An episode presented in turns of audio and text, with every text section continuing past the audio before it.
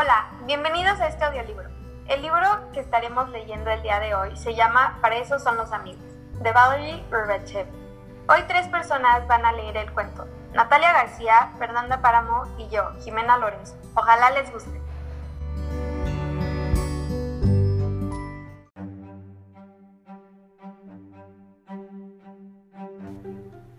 Era una linda mañana de domingo. Cabra se despertó de muy buen humor. Su mejor amigo, Cerdo, lo había invitado a cenar. Me pregunto si mi amigo Cerdo se habrá despertado ya, dijo Cabra. ¡Ay, no! dijo Cabra. Por la ventana, Cabra vio a su amigo Cerdo. Cerdo estaba hecho un mar de lágrimas. Oh, vaya, dijo Cabra. ¿Qué le pudo haber pasado a mi amigo Cerdo? Tal vez uno de los chicos del vecino estropeó las flores favoritas de Cerdo, pensó Cabra. O tal vez mi amigo se ha caído por las escaleras y siente mucho dolor, pensó Cabra.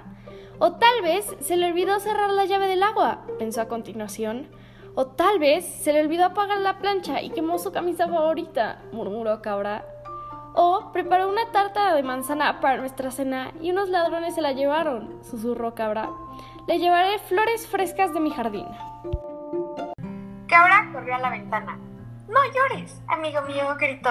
Si te has lastimado la pierna, amigo cerdo, jugaré ajedrez contigo todos los días y así olvidarás el dolor. Si has inundado tu casa, te ayudaré a limpiar. Cuenta conmigo. Y si unos ladrones robaron tu tarta de manzana, prepararé una tarta de repollo para nuestra cena. No temas. Si has quemado tu camisa, te llevaré una nueva camisa que puedas lisar. No te preocupes. Todavía no anochecía, pero Cabra no podía esperar un minuto más.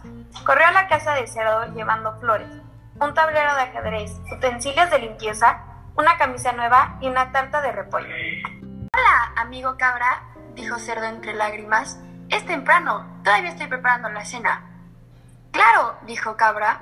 ¿Me ayudarías a cortar unas cebollas para el estofado? Para eso son los amigos.